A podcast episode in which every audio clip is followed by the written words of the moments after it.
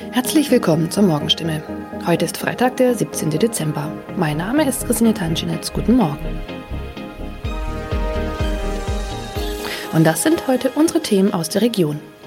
Kinderärzte sollen Impfstoff zurückhalten. Freifahrt in der Stadtbahn bei kaputten Automaten. Und Papagei überlebt Wohnungsbrand und wird Tage später gefunden.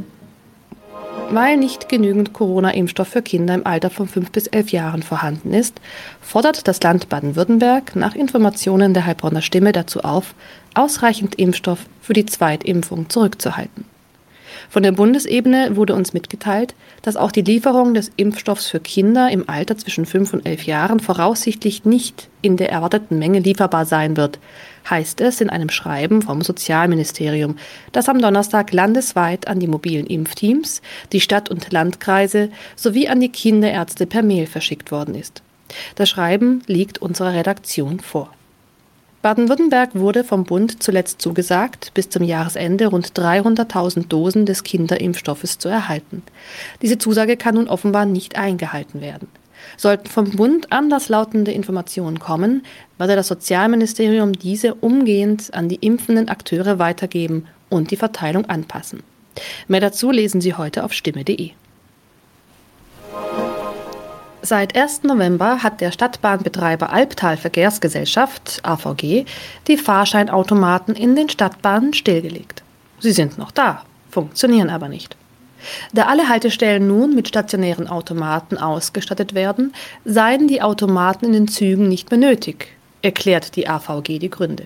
Die Geräte sollen nun Zug um Zug in den 229 Stadtbahnen ausgebaut werden. Nur damit fällt auch die Alternative weg, wenn ein Automat an einer Haltestelle defekt ist. Was gilt dann? Manchmal sind Haltestellen einige Kilometer entfernt. Soll ein Kunde, der vielleicht wichtige Termine hat, so einen Umweg auf sich nehmen, wenn ein Automat an einem Haltepunkt defekt ist? Oder gilt eine Kulanzregel und er darf dennoch in die Bahn einsteigen? AVG-Sprecher Michael Kraut stellt für das Gebiet des Karlsruher Verkehrsverbunds klar, Dort dürfen Fahrgäste bei einem defekten Automaten an der Haltestelle einsteigen. Sie sollten den Defekt entweder dem Stadtbahnfahrer oder gegebenenfalls dem Prüfpersonal in der Bahn melden. In dem Fall werde kein erhöhtes Beförderungsentgelt verhängt.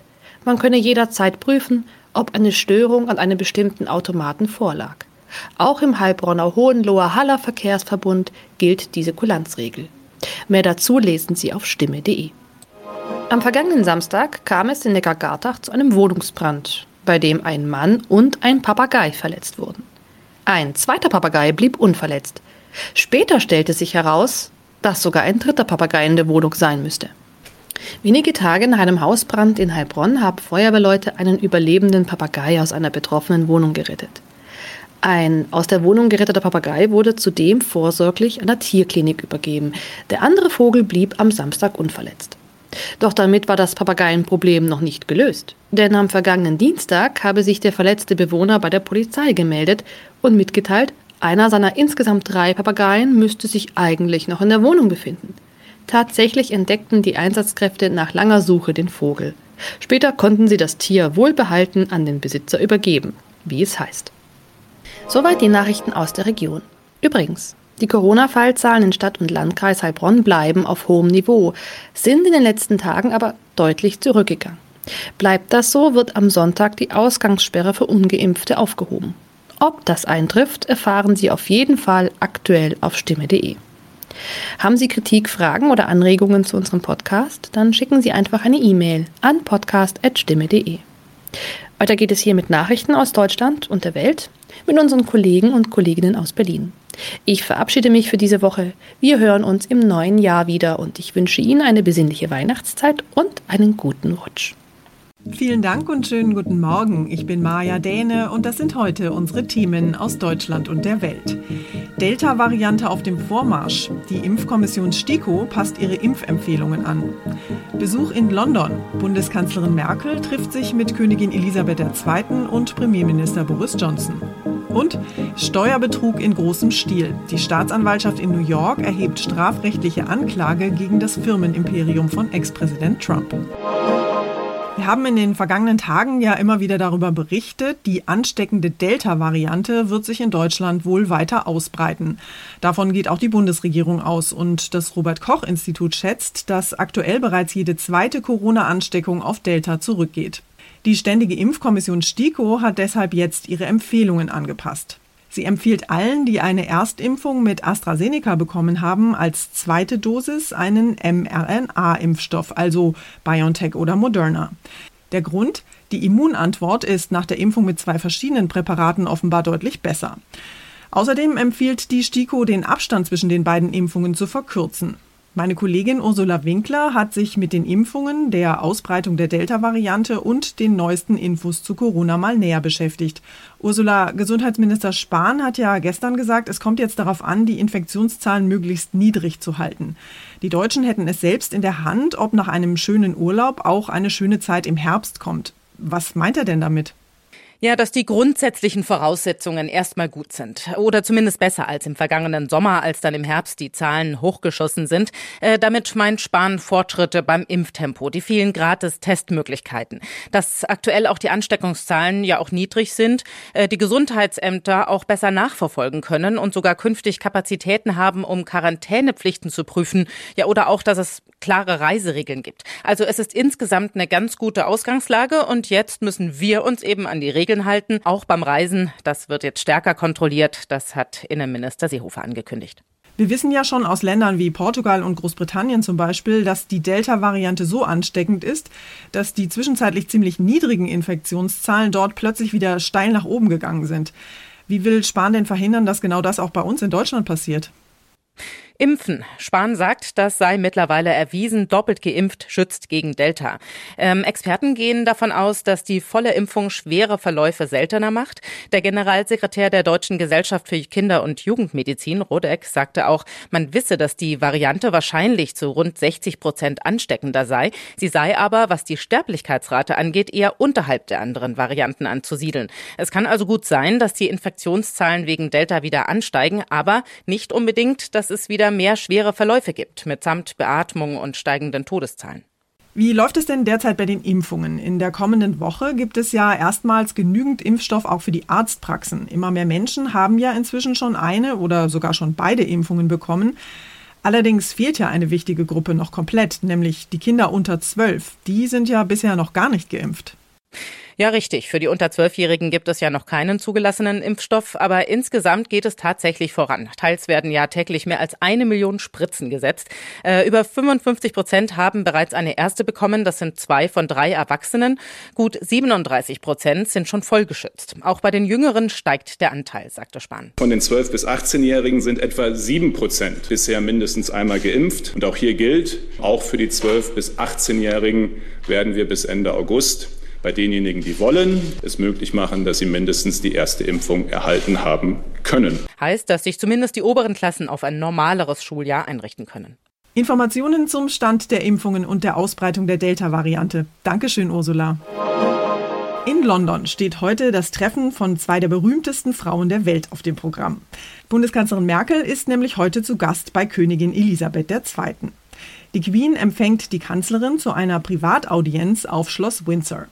Vorher steht allerdings noch ein etwas bürgerlicheres Treffen auf dem Besuchsprogramm. Bei einem Gespräch mit Premierminister Boris Johnson will die Kanzlerin unter anderem über die Corona-Einreiseregeln sprechen. Unser Korrespondent Philipp Detlefs ist für uns vor Ort in London und beobachtet das Ganze. Philipp, Boris Johnson ist ja kein ganz einfacher Gesprächspartner. Wie kommen denn die beiden Premierminister und Bundeskanzlerin miteinander aus?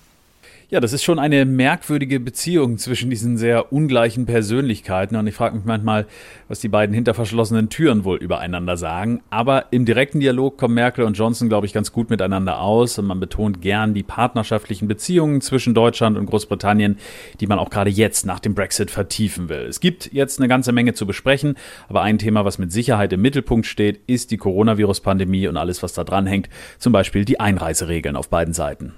Lass uns doch noch über das Damenprogramm reden. Elisabeth II. und Bundeskanzlerin Merkel sind sich in den vergangenen Jahren ja schon häufiger begegnet. Aber so eine Privataudienz bei der Queen, das ist ja schon noch was Besonderes. Was verbindet denn die beiden Damen? Es sind zwei der berühmtesten Frauen der Welt, die für völlig unterschiedliche Lebensläufe stehen, aber ich glaube für ein ähnliches Maß an Pflichtbewusstsein.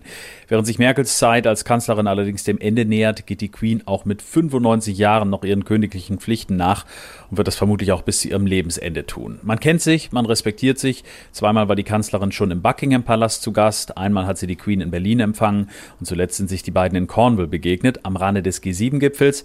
Auf Schloss Windsor ist Merkel allerdings noch nie empfangen worden. Das ist ist für sie das erste Mal. Bundeskanzlerin Merkel zum Tee bei der Queen in London. Dankeschön, Philipp. Und wir schauen noch kurz in die USA. Nach jahrelangen Ermittlungen erhebt die Staatsanwaltschaft in New York erstmals Anklage gegen die Geschäftspraktiken der Trump-Organisation. In der Anklage vor einem New Yorker Gericht wird dem Konzern und seinem Finanzchef Alan Weisselberg vorgeworfen, über mindestens 15 Jahre systematisch Steuern hinterzogen zu haben. Donald Trump selbst ist übrigens nicht angeklagt und sein Finanzchef Weisselberg und der Konzern plädieren, wenig überraschend, auf nicht schuldig. Wenn einer über die Finanzpraktiken und Steuerhinterziehungen von Trump und dessen Organisation Bescheid weiß, dann ist es der langjährige Finanzchef Alan Weisselberg. Die Staatsanwaltschaft hofft, den 73-Jährigen zur Kooperation und Aussage gegen Trump bewegen zu können, um seine eigenen Chancen in dem Verfahren zu verbessern. Allerdings war Weisselberg nach Ansicht der Anklage selbst Nutznießer massiver Steuerhinterziehungen und Begünstigungen. Donald Trump ist Chef der Trump-Organisation, er ist aber nicht persönlich angeklagt. Das könnte noch kommen. Tina Eck, USA. Unser Tipp des Tages heute für alle, die keine Lust mehr auf Berge von Plastikverpackungen haben. Was da in vielen Innenstädten so alles in öffentlichen Mülleimern und manchmal auch in Parks landet, das ist schon ziemlich erschreckend. Da stapeln sich Einweg-Kaffeebecher, Plastikschälchen und Kunststoffverpackungen. Und weil wir alle in der Corona-Zeit ja auch mal öfter Essen to go aus unserem Lieblingsrestaurant mitgenommen haben, ist auch im Hausmüll ganz schön viel Plastik und Styropor gelandet. Damit soll allerdings demnächst Schluss sein. Ab morgen wird nämlich europaweit die Herstellung der meisten Einwegplastikprodukte verboten. Wir haben mal mit der Verbraucherschutzexpertin Carolina Voital gesprochen und sie gefragt, welche Verpackungen nicht mehr erlaubt sind und welche Alternativen es gibt. Frau Voital, was genau fällt denn unter dieses Einwegplastikverbot? Darunter fallen unter anderem Besteck, Geschirr, Trinkhalme, Rührwatte und aber auch Luftballonstäbchen sowie Einweg-Essensverpackungen aus Styropor. Hintergrund ist, diese genannten Einweg-Kunststoffartikel machen aktuell etwa 70 Prozent des Meeresmülls aus und sollen deshalb äh, verboten werden. Welche Alternativen gibt es denn für die Einweg-Plastikprodukte, die dann verboten sind? Zum Beispiel Geschirr gibt es mittlerweile aus Pappe, aus Bambus und was ich ganz spannend finde, sogar aus Bananen und Palmenblättern. Und was ich sehr interessant finde, vielen ist es vielleicht auch noch gar nicht aufgefallen, dass sie schon längst keine Einwegessensverpackung aus Styropor mehr in Händen gehalten haben, sondern es handelt sich um einen Stoff, der Bagasse heißt, ähm, ein Reststoff aus der Zuckerrohrverarbeitung, wird schon vielfach eingesetzt und unterscheidet sich in seinen Eigenschaften überhaupt nicht von Styropor lässt sich aber dann natürlich viel, viel besser entsorgen. Weniger Plastikmüll, mehr Mehrweg. Dankeschön, Carolina Voital. Und zum Schluss nehmen wir Sie heute mal mit zum Einkaufen und zwar zu Edeka. Die Supermarktkette macht nämlich gerade mal wieder Schlagzeilen und zwar mit einem völlig abgedrehten Werbespot. Der Spot hat in den sozialen Medien bereits Kultstatus und mein Kollege Thomas Bremser hat sich seine Einkaufstaschen geschnappt und den Spot schon mal angeschaut. Thomas, worum geht's denn? Wir sehen einen Typen im Bademantel im leeren Supermarkt, der Englisch spricht. I'm at the supermarket. I'm at that supermarket. Supimarki, ja. Der Mann heißt dann auch Supermarkt. Der verkabelt die Lebensmittel mit seiner Soundanlage und macht sie quasi zum virtuellen Keyboard. Ob Zucchinis, Fruchtgummi oder Schmand. Looking for the Schmand. Looking for that goddamn Schmand. Need to find it so I can make a little baked potato. Ja, er hat den Schmand vergessen und den braucht er für seine Backkartoffel. Na logisch, looking for the Schmand. Für mich bitte auch einmal die saure Sahne. Das war's von mir für heute. Ich bin Maja Däne und wünsche Ihnen ein schönes Wochenende. Tschüss und bis Montag.